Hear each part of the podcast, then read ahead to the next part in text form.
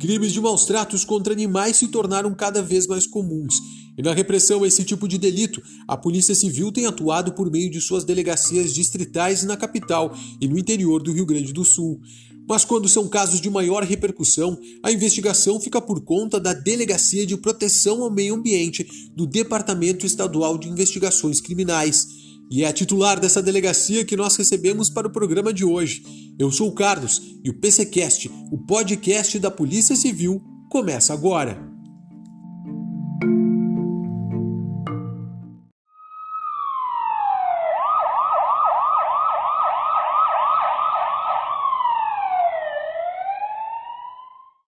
Delegada Marina Goltes, seja muito bem-vinda sobre maus tratos a animais, o que a lei considera crime e, entre eles, qual ou quais são os mais comuns de serem praticados.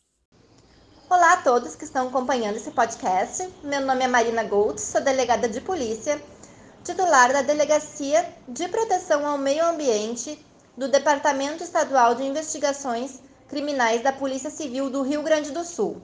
Me sinto muito honrada por esse convite para estar aqui esclarecendo com vocês algumas dúvidas que surgem a respeito dos crimes de maus tratos contra animais.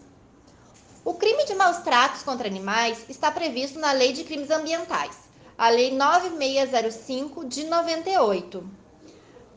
Tal crime, previsto no artigo 32, pune a prática de ato de abuso, maus tratos, ferir ou mutilar animais silvestres, domésticos ou domesticados, nativos ou exóticos. A pena para esse crime é de detenção de três meses a um ano e multa. A pena ela ainda pode ser aumentada de um terço, de um sexto a um terço, se ocorrer a morte do animal. Aqui na delegacia, em todo o tempo que eu trabalho, trabalho na Polícia Civil, a gente percebe que os atos mais comuns de maus tratos são as agressões físicas aos animais, por exemplo, ao cachorro, um gato, a cavalos, que a gente ainda vê muito aqui em Porto Alegre, que puxam carroças. Uh, também deixar o animal sem comida, manter ele preso em ambientes confinados, por exemplo, um canil, uma casa desabitada, uh, deixar o animal na intempérie, sem abrigo, então ele coincidência de chuva, sol, sem que ele tenha onde poder se abrigar, bem como não procurar atendimento médico veterinário em caso de algum problema de saúde. Chega a ser maus tratos contra um animal deixar ele sozinho num apartamento pequeno, por exemplo, o dia todo, enquanto seus donos trabalham, estudam, a gente pode citar casos de cachorros que ficam latindo o dia todo, gatos que miam sem parar. Quer dizer, qual o limite para a gente determinar quando isso é um período de adaptação do animal ou se realmente existe algum problema? A princípio, o ambiente no qual o animal vai permanecer durante o dia deve ser adequado ao porte dele então, um cachorro pequeno demanda um ambiente menor do que demandaria um cachorro de grande porte, por exemplo. Uh, bem como deve, ter, deve haver sempre à disposição alimento e água em quantidades suficientes e objetos como brinquedos para que o animal possa se entreter. Casos específicos em que um animal late ou mia o dia todo, deve ser avaliado por um profissional capacitado, por exemplo, um médico veterinário.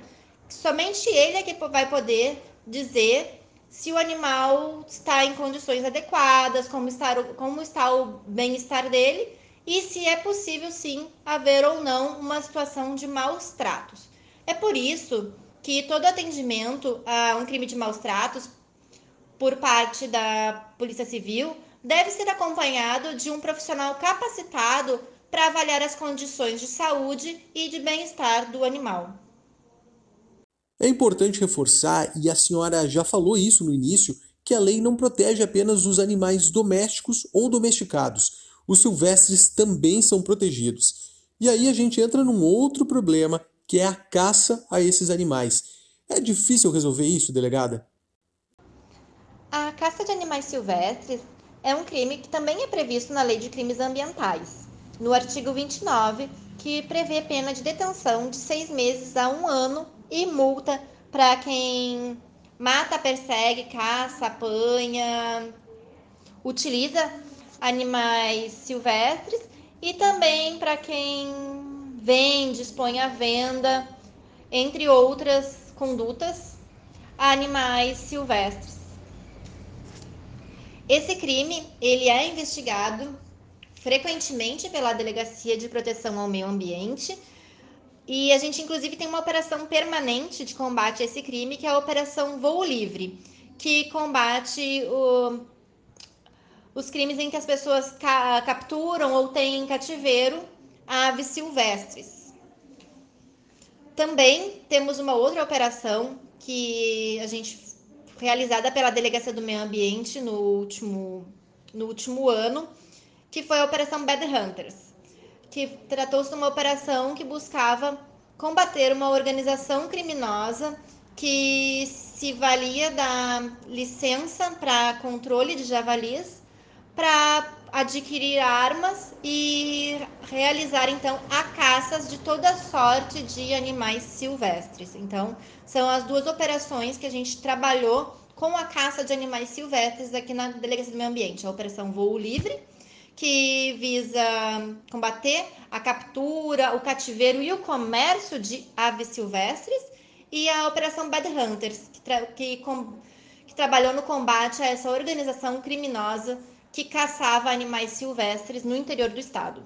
Bom, é sempre difícil traçar o perfil de um criminoso, mas pelo que a senhora já viu, quem são as pessoas que têm esse comportamento e cometem maus tratos contra os animais?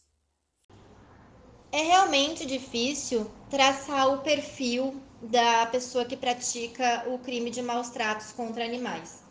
A gente verifica que é um crime que ocorre em todas as classes sociais, então não é um crime que seja praticado por pessoas de maior ou menor poder aquisitivo ou de mais alta ou mais baixa escolaridade.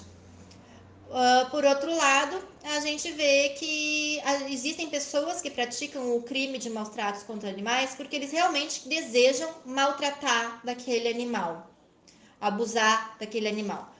Já outros eles praticam o crime porque foi daquele jeito que ele sempre fez. Por exemplo, alguém que submete um cavalo a trabalhos forçados numa, num sítio, por exemplo. Digamos que ele, sempre, ele fez a vida inteira daquele jeito e ele segue fazendo. Então, ele está praticando um crime de maus tratos, de abuso contra aquele animal, porque foi uma coisa que ele sempre fez. E temos também aquele que pratica de uma forma negligente. Por exemplo, ele tem um terreno em que ele tem um cão de guarda naquele terreno e ele não mora lá. Então ele vai umas duas, três vezes por semana e coloca um pouco de ração e água para aquele animal poder comer. Então ele está sendo negligente com os cuidados necessários que aquele animal precisa. Então é mais uma, alguma forma que ocorre.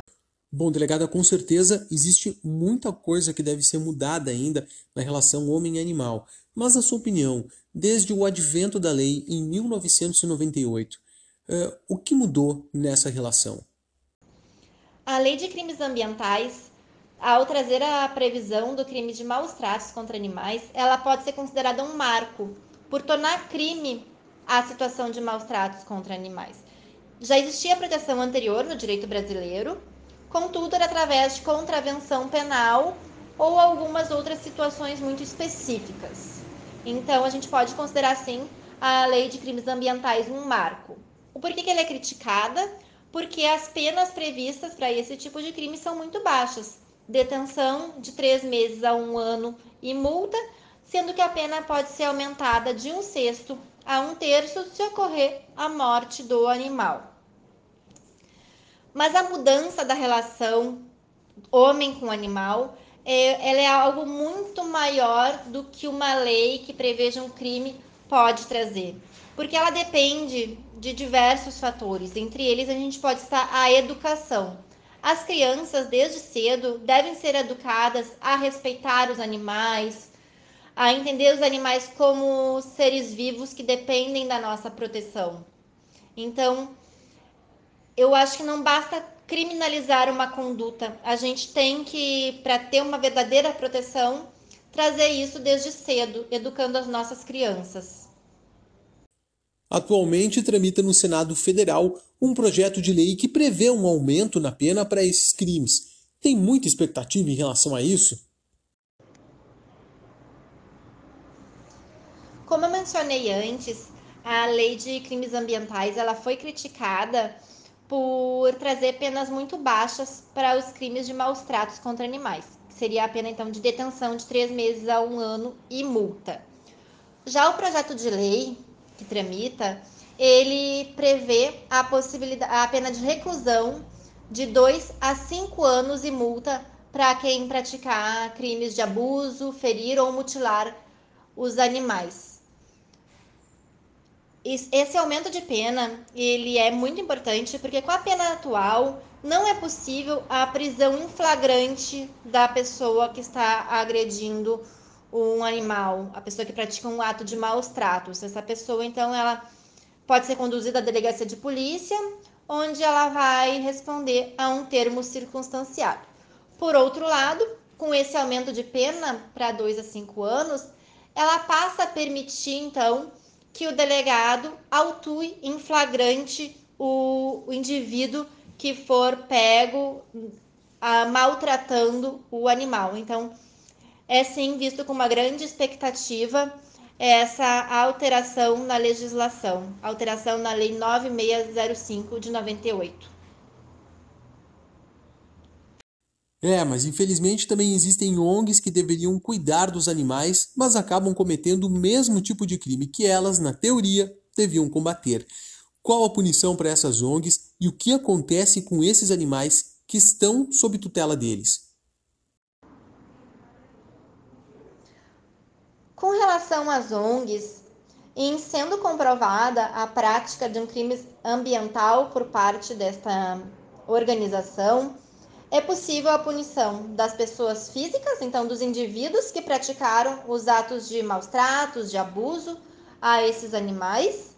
É possível ainda, com base na Lei de Crimes Ambientais, a punição das pessoas jurídicas, com base no artigo 3 em que então a pessoa jurídica ela pode ser autora do crime ambiental e os animais ali presentes, em havendo a necessidade, então eles deverão ser encaminhados para outros locais autorizados a esse tipo de recebimento, bem como é possível, em todas as hipóteses, a adoção, a adoção desses animais por pessoas que estejam dispostas, então, a tratar deles, a, a receber esses animais. Então, é possível também essa destinação. Ok, delegada Marina Goltz, titular da Delegacia de Proteção ao Meio Ambiente do DEIC, muito obrigado pela participação da senhora. Mais uma vez agradeço a oportunidade de participar do podcast da Polícia Civil. Gostou do assunto? Quer ajudar a Polícia Civil a combater esse crime? Então faça sua denúncia por meio do Disque 181 ou pelo site www.pc.rs.gov.br. O sigilo do denunciante é garantido.